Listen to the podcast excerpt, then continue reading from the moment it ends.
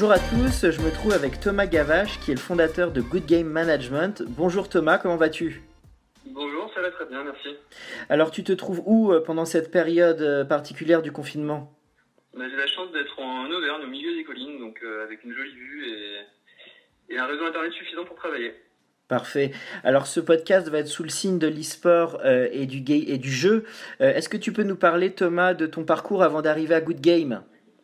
Oui, j'ai travaillé pendant une dizaine d'années euh, dans le domaine de la publicité digitale, hein, euh, d'abord chez Google et ensuite chez Twitter. Et j'ai notamment chez Twitter euh, travaillé assez étroitement avec des ayants droit du sport et des diffuseurs de grands événements sportifs qui m'a petit à petit amené vers l'e-sport. D'accord. Et alors, Good Game Management, est-ce que tu peux nous en parler? Quel est le concept? Comment tu travailles? Oui, quelques points, on s'adresse à trois types d'acteurs, les marques, les organisations sportives et les médias, qu'on accompagne dans leur compréhension du secteur de l'e-sport et la mise en place de, stratégies de communication, de partenariats euh, dans ce domaine-là. Mhm. Euh, donc on travaille euh, auprès de ces organisations, soit sur la mise en place de, de partenariats type sponsoring avec des organisations e-sport comme des équipes professionnelles ou des éditeurs de jeux, soit en conseil tout simplement pour les accompagner dans leur compréhension de l'écosystème.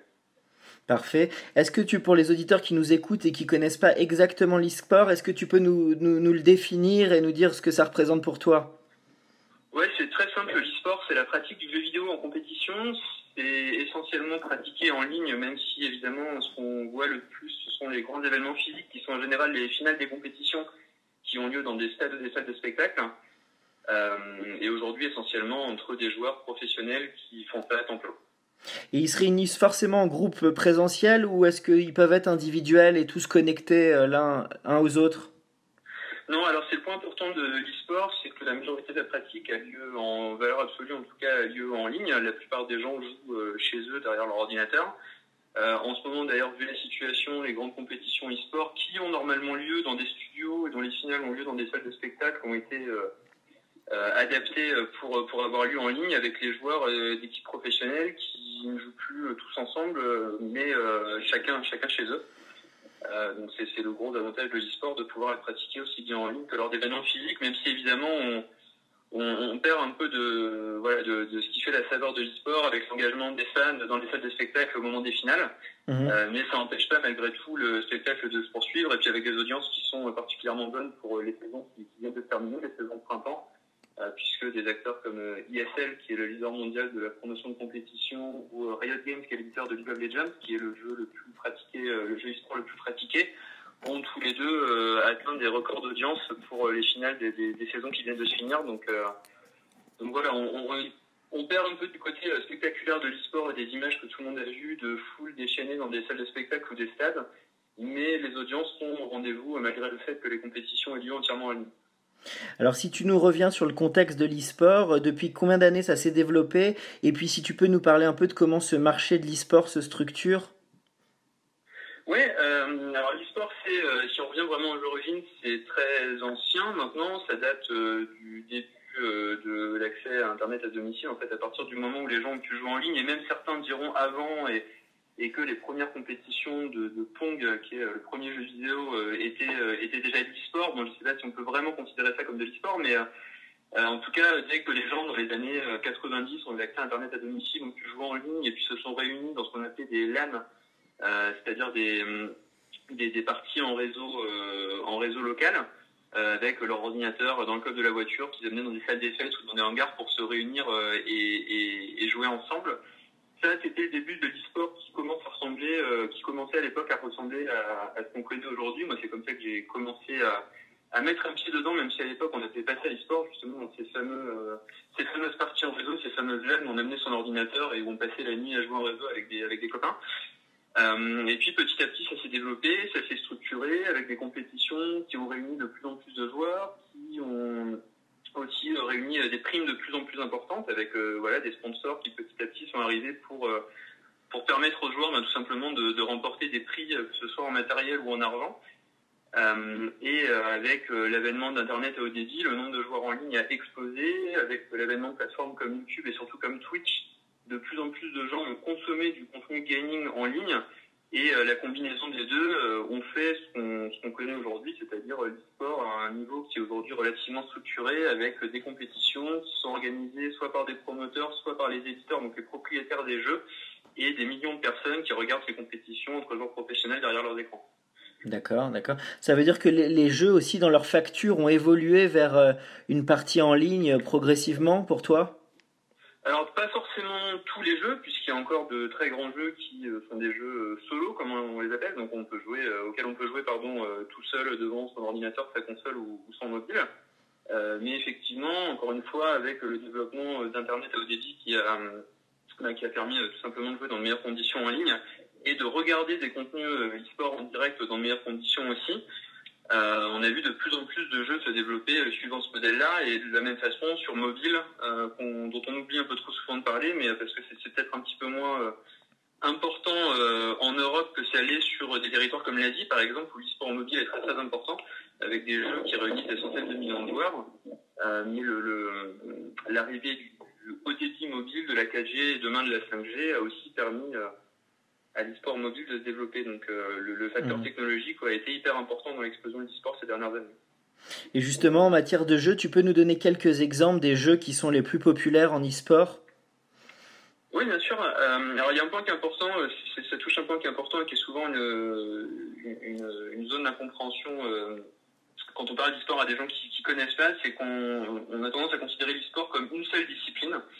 Et en fait, le sport, il faut le comprendre comme le sport. Le sport, c'est du football, du tennis, du rugby, du hand, etc., qui ont tous des règles différentes, des joueurs différents, des compétitions, des, circuits compétitifs différents. Et dans l'e-sport, c'est exactement la même chose. On a des jeux qui correspondent en fait individuellement à des disciplines sportives. Les plus grands, le plus grand, le football de l'e-sport, c'est League of Legends, mhm. qui est un jeu de stratégie par équipe, donc euh, édité par euh, une société qui s'appelle Riot Games. Euh, on a aussi un jeu comme Counter-Strike, qui est un jeu de tir et stratégie par équipe, qui a 20 ans maintenant, mhm. euh, qui, est, qui est aussi un des plus gros jeux. Euh, Dota 2, qui est l'équivalent, le concurrent principal de League of Legends, jeu du même type. évidemment Fortnite, même si bon, la, scène e-sport est peut-être un peu moins structurée sur les jeux dont on parlait juste avant, mais voilà, on a évidemment les jeux comme FIFA aussi, avec la FIFA, l'UEFA, l'équipe de football professionnelle des différents pays qui s'investissent de plus en plus dans l'organisation de compétitions. On a vu même dernièrement avec euh, la situation actuelle la Formule 1 qui a dupliqué ses grands prix au format virtuel avec des pilotes de Formule 1 qui participent. Donc c'est intéressant, les plus gros jeux e-sport en termes d'audience sont des jeux, j'allais dire 100% gaming, League of Legends, Counter-Strike, Dota, Fortnite. Euh, voilà, on peut parler de Call of Duty, de Rocket League, il y en aurait plein à citer. Et puis on a aussi les jeux de sport euh, comme les jeux de foot, comme les jeux de football américain aux US ou de basket, euh, la Formule 1 dont je parlais juste avant. Euh, mais voilà, l'e-sport, c'est une deuxième confusion qui revient assez souvent. L'e-sport, ça ne concerne pas uniquement les jeux de sport. C'est d'ailleurs surtout, en termes de, nombre de pratiquants et de nombre de, viewers, enfin d'audience, sont surtout des jeux qui sont voilà, des jeux 100% gaming qui ne sont pas du tout issus du sport. D'accord, d'accord. Tu es toi-même joueur? Il y a des jeux que tu privilégies, toi, en ce moment? Euh, moi, je joue ouais, depuis, euh, depuis euh, quelques années maintenant, et le jeu e-sport auquel je joue plus, c'est Counter-Strike. Ouais. Oui, qui est un classique celui-là. a stratégie par équipe, classique effectivement, qui a, qui a, qui a 20 ans maintenant. Donc, c'est aussi d'ailleurs, ça souligne un point important, League of Legends a soufflé ses 10 bougies l'an dernier et Counter-Strike ses 20 ans. Et euh, on entend souvent, enfin un retour qu'on a souvent de la part des marques notamment, c'est le fait que l'e-sport c'est euh, quelque chose d'assez euh, volatile et qu'on a des jeux qui font des, pics de nombre de joueurs qui sont des phénomènes en quelques mois comme Fortnite évidemment dont tout le monde a entendu parler et qui peuvent très vite retomber dans l'anonymat, bon ce qui n'est pas de Fortnite du tout, hein, mais et, pour contrebalancer ça, ce, ce point de vue-là, voilà, c'est important de mettre l'accent sur des jeux comme League of Legends qui a 10 ans, et dont les audiences continuent à croître. Les audiences des compétitions League of Legends sont de plus en plus importantes chaque année.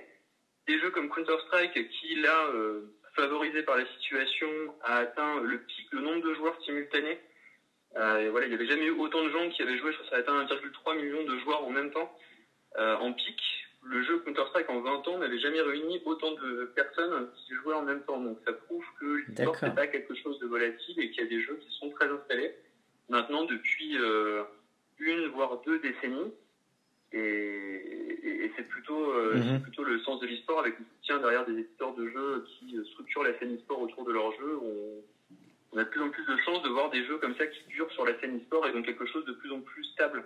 En termes de pays, en termes de pays, Thomas, quelles sont les, les, nationalités les plus actives en e-sport?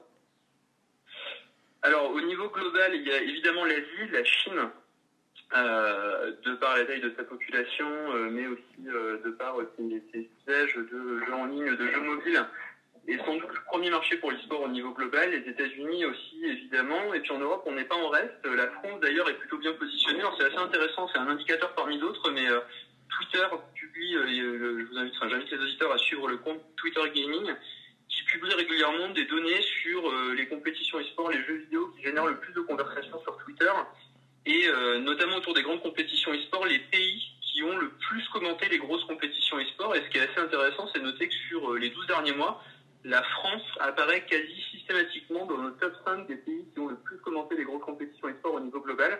Ah Aux côtés en général des États-Unis, du Royaume-Uni, de l'Espagne.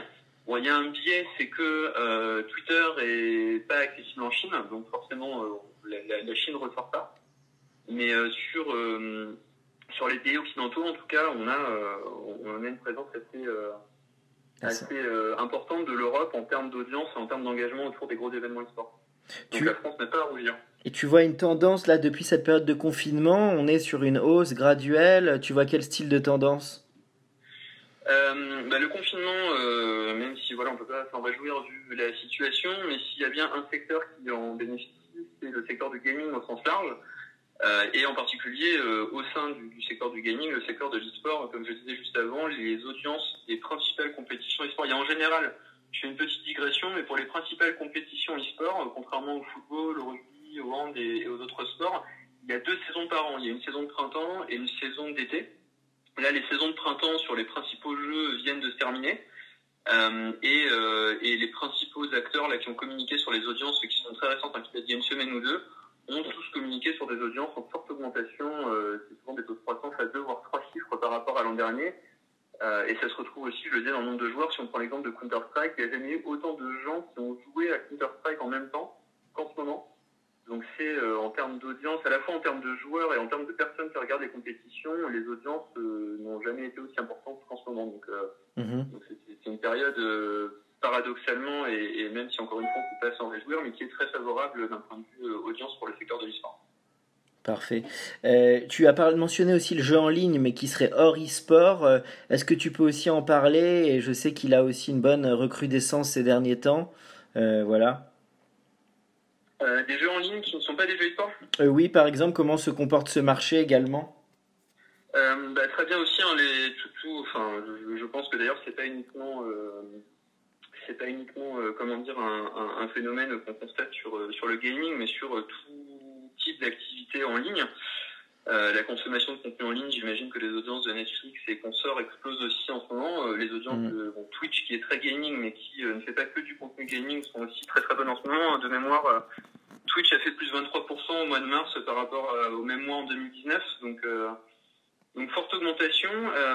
après, pour bien différencier ce qui est de l'ordre de l'e-sport et ce qui, ce qui est simplement entre guillemets du jeu en ligne, l'e-sport, il faut qu'il y ait une dimension compétitive il faut qu'il puisse y avoir un affrontement entre des équipes ou des joueurs individuels. Mhm. Et euh, il y a effectivement des jeux en ligne qui n'ont pas de système d'affrontement, pas de système de compétition, on ne peut pas affronter d'autres joueurs dans le jeu. Et donc tous ces jeux-là vont être des jeux en ligne hors e-sport. Et, mhm. même si j'ai pas forcément de chiffres là en tête sur, euh, sur les jeux en ligne hors e-sport, mais j'imagine que les, audiences, le nombre de joueurs euh, est particulièrement important en ce moment, comme pour les jeux e-sport. D'accord. Alors on est sur un, podcast aussi autour du brand entertainment euh, et on est aussi sur le lien euh, entre les contenus et les, marques. Est-ce que tu peux nous parler comment les, marques aujourd'hui peuvent recourir à l'e-sport, qui est ce que tu fais sur Good Game Management? Et peut-être nous parler aussi de communication dans l'univers du gaming euh, connecté.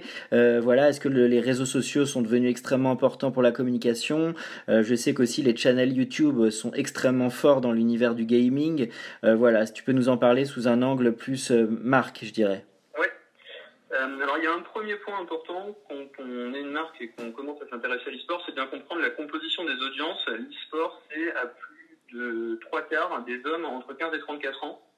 Donc pour les marques dont tout ou partie de la cible correspond à cette audience-là, donc ça peut aussi bien être des marques de d'hygiène beauté masculine comme des banques qui vont avoir des cibles très différentes, mais dont une partie de la cible seront ces hommes 15-34, ça peut être pertinent. En revanche, pour une marque qui, pour le dire s'adresse aux femmes de 45 ans et plus, l'e-sport va pas forcément être le terrain de communication à privilégier. Donc ça, c'est le premier point, bien comprendre la composition de l'audience. Le deuxième point, c'est de bien comprendre la consommation média des fans d'e-sport. Je m'explique, les fans d'e-sport vont essentiellement regarder les compétitions sur Twitch, même si YouTube fait aussi de très bonnes audiences. Euh, les fans vont essentiellement suivre et commenter l'actualité sur Twitter. Sur Facebook, par exemple, la plupart des teams e-sport ont plus de followers sur Twitter que sur Facebook, malgré le fait qu'il y ait euh, plus d'utilisateurs de, Facebook que Twitter sur un marché comme la France, par exemple. Euh, donc voilà, c'est important de bien comprendre la, spécificité de, la consommation média mhm.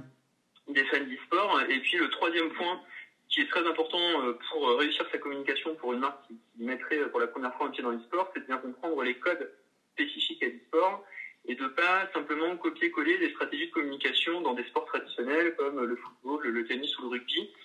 Euh, comme euh, les sports, comme le foot, le tennis, le rugby ont des codes qui leur sont propres, des éléments de langage qui leur sont propres, ben, c'est exactement pareil dans l'e-sport. League of Legends a, alors en plus un jeu comme celui-ci, a un univers qui est très particulier avec des codes, euh, tout un, un, champ lexical spécifique au jeu, de même pour Counter-Strike, de même pour Rocket League, pour les, les, principaux jeux e-sport. Et je pense que les marques qui réussissent bien dans leur, euh, leur communication dans le sport pardon, sont celles qui réussissent à bien comprendre et à bien s'approprier ces codes. Euh, et c'est, euh, c'est un point très important sur lequel on accompagne les marques avec lesquelles on travaille, justement, de bien faire le lien entre leur territoire de communication, leurs valeurs euh, et l'univers de l'e-sport. D'accord, très intéressant. Donc ça donne quel style de marque au final, de ces marques dont les audiences sont plus masculines?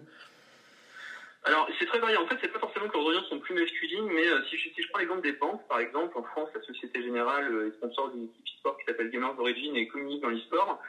Euh, une grande banque comme la Société Générale ne cible pas que des hommes entre 15 et 34 ans, mais cibler des populations jeunes, que ce soit des hommes ou pas d'ailleurs, ça fait partie de la cible d'une entreprise qui, euh, voilà, une cible très large comme celle-ci. Euh, j'ai beaucoup travaillé, je travaille encore avec les équipes d'Orange, par exemple, euh, qu'on a accompagné euh, sur leur partenariat avec le, le club sport français Team Vitality, dont ils sont aujourd'hui partenaires principal. Orange, de la même façon, s'adresse à une très large partie de la population, à quasiment l'intégralité de la population, mais via l'e-sport va cibler plus particulièrement les gamers, Mhm. Euh, avec derrière le discours de, de, de, de, se positionner comme équipementier du sport, puisque pour jouer dans de bonnes conditions, il faut une bonne connexion Internet. Mhm. Euh, et on peut avoir des marques, alors c'est pas forcément encore le cas en France, mais des marques de l'univers hygiène beauté masculine, donc des marques de rasoir, des marques de déodorant, qui vont, euh, qui vont avoir des joueurs e-sport comme ambassadeurs, qui vont sponsoriser des équipes, et ces marques-là, pour ces marques, évidemment, la cible homme 1534, c'est une, une, proportion beaucoup plus importante de la l'audience pardon mmh. 1534, c'est une proportion beaucoup plus importante de la cible que ça n'est pour un opérateur télécom ou pour euh, enfin, un fournisseur d'accès internet pardon ou pour une grande banque. Mmh. Donc euh, et, et c'est pour ça aussi que c'est important de, de, de bien comprendre pour chacune des marques auxquelles on s'adresse avec lesquelles on travaille euh, quel positionnement elle veut avoir auprès de cette cible homme 1534 qui, encore une fois, compose mmh. La, la, très très grande partie des audiences de l'histoire. Alors, ce qui est intéressant, c'est que ça montre aussi une évolution du sponsoring, parce que j'imagine qu'il y, y, a le dispositif présentiel, mais il y a aussi tout ce qui se passe en digital ou en social media. Tu peux parler aussi de la visibilité que la marque pourrait avoir online grâce à ça? Oui, effectivement, c'est un point qui est très important et. Euh, et quand je parlais tout à l'heure, euh, parmi les, les, trois points à avoir en tête avant de, définir une stratégie de communication dans l'e-sport, il y a, il y a la, ce que j'appelle, c'est un peu pompeux hein, comme terme, mais les spécificités de consommation média des fans d'e-sport, le fait que les fans d'e-sport consomment des contenus autour de l'e-sport en particulier, essentiellement en digital. Donc, ce qui veut dire que pour une marque, à condition d'avoir trouvé le bon message, le bon discours, de bien s'approprier les codes de l'e-sport, il faut aussi avoir une, une, stratégie de distribution du message qui soit adapté aux audiences de l'e-sport. Donc concrètement, on est face à des fans qui vont consommer des, compétitions, euh, des contenus e-sport en ligne. Ça n'aurait aucun sens d'aller les adresser en télévision linéaire ou en presse, par exemple. Euh, et donc par rapport au sport traditionnel, euh, le, le, le, rapport euh, activation physique, activation online est inversé dans l'e-sport. En fait, il faut d'abord penser digital, d'abord penser réseaux sociaux, d'abord penser Twitch, Twitter, avant de penser à d'éventuelles activations sur des événements Après, évidemment, tout dépend des marques, mais une marque qui serait demain sponsor d'un gros organisateur de compétition et qui se concentrerait sur ses activations dans la salle de spectacle, dans le stade où ont lieu les finales, avec un stand de marque, avec de l'affichage sur des panneaux LED, etc., passerait à côté de 99% des audiences qui sont derrière un écran d'ordinateur et qui suivent les compétitions et les équipes en ligne. Donc c'est vraiment très mhm. important de l'avoir en tête quand on est une marque. Il faut d'abord penser à ces canaux-là avant de penser à ces canaux d'activation physique. En tout cas, pour moi, c'est une des clés de la réussite d'une mm. stratégie de communication dans l'e-sport. Une curiosité, c'est que je, on a, à l'époque, tu sais, on parlait beaucoup d'advert gaming. je crois que ça s'est mm. pas tant développé que ça. Comment tu l'expliques et est-ce que tu penses qu'il peut y avoir des nouvelles tendances là-dessus en termes de placement de produits, etc. Dans les jeux eux-mêmes, finalement. de, la publicité intégrée dans les jeux, effectivement, c'est intéressant que, que tu en parles parce que c'est un sujet. Euh, que je suis d'assez près. Et un, des points qui a limité le développement de la publicité, l'intégration de la publicité dans les jeux, c'est euh, le, comment dire le manque d'engouement, euh, si on peut dire comme ça, de la part des développeurs qui n'ont pas nécessairement souhaité intégrer la publicité en dur dans les jeux, dans l'expérience du jeu. Et puis en termes de process, ça nécessite, ça nécessite de le prévoir au moment du développement du jeu qui est euh, évidemment un peu, compliqué puisque les stratégies de marque euh, peuvent changer d'un semestre ou d'un trimestre sur l'autre. Des stratégies de communication évoluent assez vite, alors que le développement d'un gros jeu prend euh, plusieurs années. Aujourd'hui, on voit de nouvelles solutions qui se développent qui permettent d'intégrer de la publicité pour un spectateur sport. la publicité apparaît comme étant intégrée dans le jeu, mais la personne qui joue ne la verra pas à l'écran. En fait, l'intégration de la publicité se fait au niveau du player vidéo. Et donc, si on joue voilà, si on regarde une partie de Counter-Strike, par exemple, on peut avoir l'impression, ou de Fortnite, euh, en tant que spectateur, on peut voir de la publicité intégrée dans certains éléments du jeu, mais la personne qui joue, elle, ne la verra pas. Euh, il y a des sociétés, des, profils très start-up hein, qui développent ce type de solution, donc on verra comment ça évolue, mais, euh, mais effectivement, vu l'engouement qu'il y a autour de la consommation de contenu gaming et de sport, euh, ce, type de solution, le développement de ce type de solution euh, revient un petit peu à la mode et, avec des startups qui, cherchent à, contourner l'intégration de la pub en dur dans les jeux avec tout ce que ça implique en termes de, délai euh, mhm. pour, pour intégrer la publicité de façon dynamique au niveau des players vidéo. Et voilà, il y a plusieurs startups positionnées sur le, sur le créneau aujourd'hui et, et peut-être qu'on verra de plus en plus de publicité intégrée directement dans le gameplay, dans le jeu vidéo, plutôt que des pré-rolls ou des bannières comme on le voit aujourd'hui de façon assez classique. D'accord. Puis la dernière question, Thomas, qu'est-ce qui fait pour toi un très bon jeu et peut-être une bonne histoire de jeu? Parce qu'on est sur un podcast qui parle aussi beaucoup de storytelling, ce qui est clé dans le domaine de l'image et dans le cinéma ou les séries. Mais comment tu définirais, toi, pour toi, un, très bon jeu? C'est une bonne question c'est une question très bête parce qu'il y a des, de, très bons jeux dans des styles euh, très différents. Euh, un bon jeu, y a deux éléments, deux, trois éléments à tenir, ça va être, euh, enfin selon moi, hein, pour, à mon humble avis, euh, un univers qui est euh, particulier, un univers auquel on s'attache. Alors c'est pas forcément un attachement très émotionnel, mais en tout cas un, voilà, un, univers bien travaillé, entraînant, et puis il y a ensuite des éléments qui sont un peu plus spécifiques à la conception du jeu, qui vont être le gameplay, le game design. Euh, donc voilà, la façon dont le jeu a été pensé, est-ce que le jeu a été équilibré euh, Et ça, ça vaut pour des jeux qui sont aussi bien des jeux en solo euh, type Uncharted par exemple, pour prendre un des plus gros succès PlayStation, ou des jeux en ligne comme Counter-Strike ou comme, comme League of Legends. D'accord. C'est une question très vaste. oui, qui est difficile. Et le social media joue un rôle de plus en plus important sur la communication du jeu envers les joueurs. Évidemment, les joueurs aujourd'hui sont tous euh, sur les différents réseaux. Alors pour l'e-sport, je le disais, euh, Twitter a une place très importante pour euh, commenter l'actualité, suivre l'actualité des compétitions, des équipes professionnelles, l'actualité des joueurs. Et les éditeurs aujourd'hui l'ont bien compris. Twitch, évidemment, il y a un exemple très récent, Riot Games, donc j'en parlais, qui est l'éditeur de League of Legends, le football de l'e-sport, si on peut l'appeler comme ça, qui va sortir un nouveau jeu qui s'appelle Valorant, qui est un jeu de tir stratégie par équipe rapproche pas mal de Counter-Strike. Euh, orchestré toute leur communication de lancement sur Twitch euh, en partenariat avec des, streamers, donc des créateurs de contenu sur Twitch. Ils ont streamé des parties et pour euh, recevoir une clé d'accès au jeu, pour pouvoir jouer en, anticipé au jeu, il fallait lier son compte Riot Games à son compte Twitch pour espérer recevoir une clé qui permette de débloquer l'accès anticipé au jeu donc bon, ce ne sera pas forcément très clair pour des gens qui ne connaissent pas l'univers du gaming, mais, voilà, en tout cas, toute la communication du lancement a été orchestrée sur Twitch. Mhm. Et, donc, voilà, par l'exemple et, avec des records d'audience pour Twitch à ce moment-là. Twitch a battu, je crois, son record historique de, de viewers simultanés le jour où les premières parties de ce jeu Valorant ont été streamées sur la plateforme. Donc euh, voilà, ça prouve la force de ces plateformes-là euh, quand, on, quand on souhaite toucher des audiences de fans de gaming et de fans d'e-sport. D'accord. Eh ben écoute, merci beaucoup Thomas euh, pour ce point très complet sur l'e-sport et puis bah bon courage pour les semaines qui arrivent.